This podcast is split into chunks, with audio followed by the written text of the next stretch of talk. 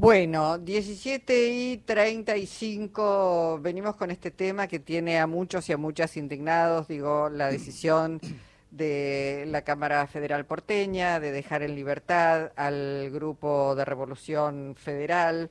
Eh, digo, hay que, hay que tener en cuenta estos jueces, Leopoldo Bruglia, Mariano Llores, Pablo Bertuzzi, que son los responsables de la libertad de este grupo. Peligroso, muy peligroso eh, la decisión de no avanzar en la investigación que dé cuenta de quiénes están detrás de este grupo, quiénes lo financian.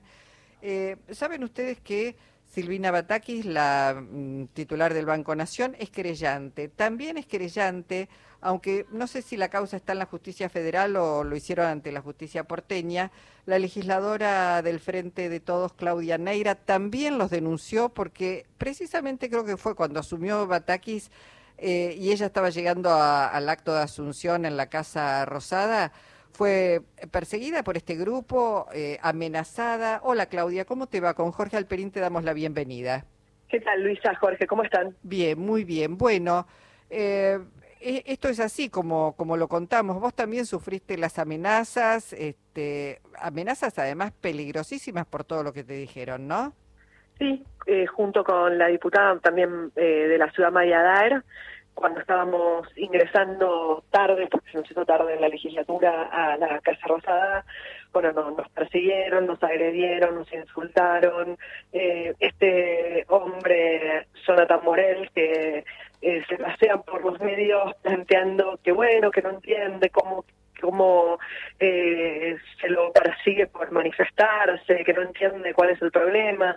Bueno, la verdad es que él eh, en esa ocasión estaba con un palo en la mano y nos decía que nos iba a prender fuego. O sea, no, no, no era una manifestación política, no era una manifestación democrática, tenía un palo en la mano, estábamos eh, todas mujeres absolutamente solas y él, entre otras personas, pero él particularmente nos decía que nos iba a prender fuego con un palo en la mano.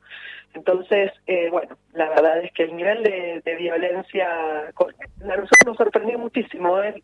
Es gravísimo lo que estás contando, amenazarlas que las iba a prender fuego realmente es este como en la época medieval quemar a las brujas más o menos, ¿no?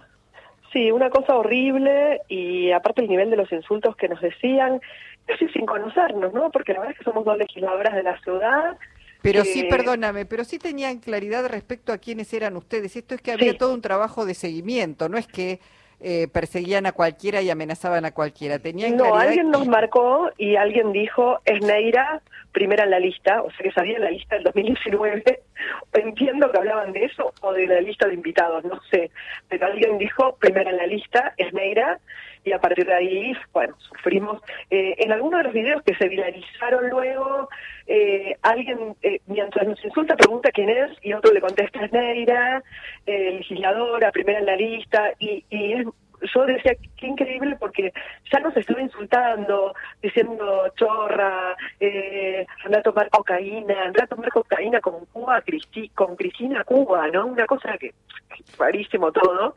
Y cosas espantosas, mientras quién era y el otro le contestaba, ¿no? Entonces, eh, bueno, evidentemente estaba muy, eh, muy armado, ¿no? Muy acordado en, de ir por todos los invitados, se había un listado y demás. Igualmente, digo, nosotros somos una anécdota en todo esto porque la verdad es que creo que esto, eh, el sentido es instalar la violencia en nuestro país, el sentido es eh, asustar, eh, pero sobre todo construir la violencia. Yo creo que hubo todo un, un andamiaje para construir la violencia en un marco de situación del país difícil, claramente. En esos días se vivían días de, de mucho, de mucha crisis Claudia, estos grupos son en realidad de creación muy reciente, tienen pocos años y rápidamente pasaron de las palabras violentas a la acción. Digo para quienes a veces subestiman que los insultos y agravios después puedan sobre, ser seguidos de acciones violentas físicas, ¿no? Sí, totalmente, pero yo creo que a ver, me parece que ahí hay que hay que estudiar un poco todo esto en profundidad. Yo creo que hay que ponerle una mirada que no le hemos venido poniendo, porque esto creció invisibilizado de hecho cuando a mí me, sucedió esto lo decíamos y la gente te miraba, ah, pero un grupo de locos, ¿no?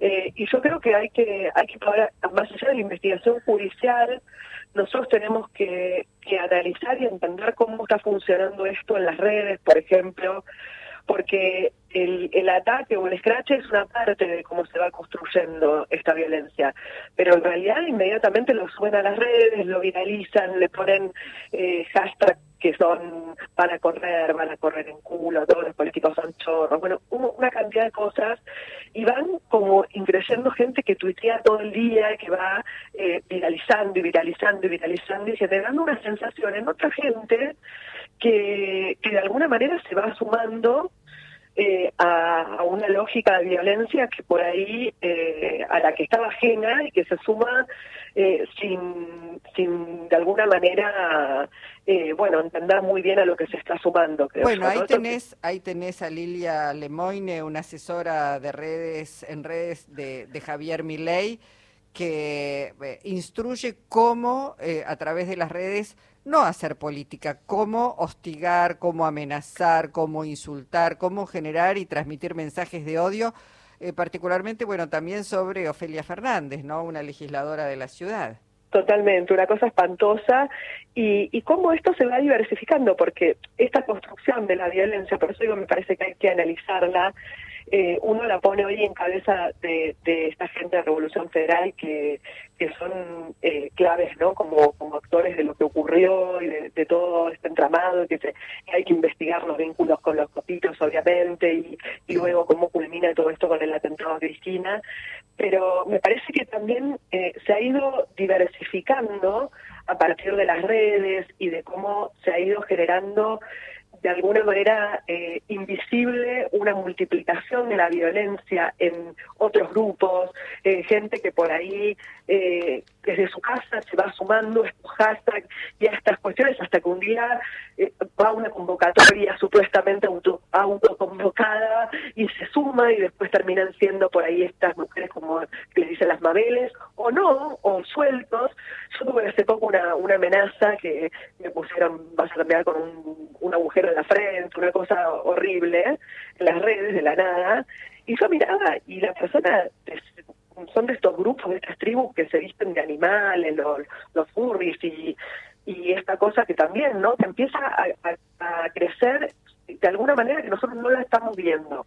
Yo tengo la sensación que hay algunas cosas que están pasando y que nosotros no la estamos viendo desde desde nuestra mirada política y que hay que ponerle una mirada porque eh, nosotros tenemos la responsabilidad de generar que nuestra sociedad no crezca la violencia. Ahora, Claudia, vos sos abogada. ¿Qué opinión te merece la decisión de los jueces de la Cámara Federal porteña de dejar a este grupo en libertad? Mira, yo ahí tengo una, una, una posición eh, de alguna manera, eh, te diría, contradictoria, porque por un lado me da temor que estén en la calle porque realmente son eh, peligrosos, porque me agredieron, porque nos agredieron a muchos y pues no sabes cómo uno lo escucha por él y no parece tener ningún registro de nada, ¿no? Dice, bueno, va, a seguir haciendo lo mismo.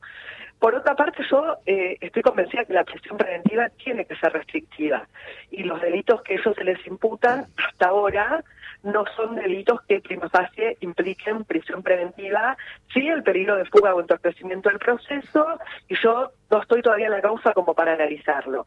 Ahora, sí me parece que es importante que ahí la Cámara eh, viene teniendo algunos fallos preocupantes, que no se impida que siga la, investigación, porque ahí hay que investigar. A mí más que eso lo hagan afuera o adentro, sí me importa que se investigue el financiamiento, los vínculos políticos, todos ellos tienen fotos con Patricia Burri, con distintos actores de... Es que la Cámara también le, ordena a la jueza Capuchetti elevar a juicio oral, esto es detener la, la... Esa es la otra causa, la de los copitos, ¿no? Está bien, ya sé, eh, pero están, son conexas, porque cuando uno ve que este grupo Revolución Federal estaba de alguna manera solventado por aportes de Caputo, con supuestos este, encargos de construir este, o fabricar muebles.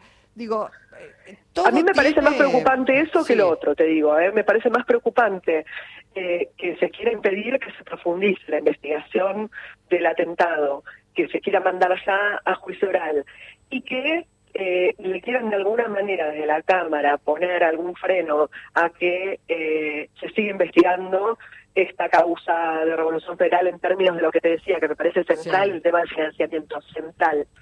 Eh, y central el tema de los vínculos políticos, porque ahí es el vaso comunicante. ¿Quiénes estaban atrás de la Revolución Federal? ¿Quiénes estaban atrás de los coquitos? ¿Quiénes estaban atrás del surgimiento, de este crecimiento de la violencia en nuestro país? Digo, eso me parece que es central y ahí me parece que es lo que nosotros no podemos eh, no podemos permitir. Después, eh, si, lo hacen, si lo hacen adentro o afuera de la cárcel, me parece que eh, es eh, menor en relación con ese punto. Mm. Sí te agrego una cosa, yo no estoy en la causa aún, porque yo inicié la causa por amenazas en la justicia de la ciudad. La justicia de la ciudad tenía llamados a indagatoria a Morel, a Basile y a la eh, amiga de la vecina, a Cristina Luján Romero. Claudia. Como cayeron presos, no se pudieron hacer las indagatorias y ahora está para ir a la justicia federal de Georgia. Claudia, parece que las distintas instancias judiciales que están investigando lo relacionado con este atentado, parece que quieren despojar el carácter de acto terrorista, ¿no es cierto? No lo quieren, le quieren quitar ese contenido que nos parece que es eh, elocuente, ¿no? Es un acto terrorista, un acto de intento de matar a una vicepresidenta. Eh, y parece que la justicia actuara como para limarlo, ¿no? Como para quitarle su verdadera gravedad, ¿no? Sí, eh, a ver, yo no, no estoy en, la causa ni de Capuchetti ni todavía en la de Jersey, donde se supone que la causa de Revolución Federal va a ir. Sí me parece que eh, estamos hablando de un intento de asesinato de una vicepresidenta y de una líder eh, popular, obviamente, de la Argentina, que se da en el marco de una construcción de la violencia política en la Argentina por a partir de diferentes grupos que evidentemente tienen vínculos políticos con la oposición, que algunos de esos grupos como Revolución Federal tiene probado el financiamiento por parte de una empresa también vinculada a la oposición y que eh, estos hechos que pasaron, en mi caso de una denuncia por amenaza, a, en conjunto con otros, y ahí sí, George me parece que hace una buena calificación legal, y por eso nosotros también pedimos que se, que se investiguen conjuntamente a una intimidación pública que ya tiene un carácter eh, de, análisis en conjunto, digamos, de esta situación, y de ahí a llegar a, a un análisis en conjunto con toda esta violencia política que eh, eh, que le dio el contexto o que tiene vinculación con el atentado de Cristina, ¿no? Me parece que eso, si no lo pensamos todo en conjunto y no le, no le, no lo, no lo pensamos en contexto, me parece que en realidad lo que se quiere hacer es cortar la investigación y quitarle la importancia que tiene. Bueno, Claudia, gracias por tu participación hoy en el Encuentro Nacional. ¿eh? No, por favor, un abrazo. Abrazo grande. Claudia Neira, legisladora del Frente de Todos en la Ciudad Autónoma de Buenos Aires.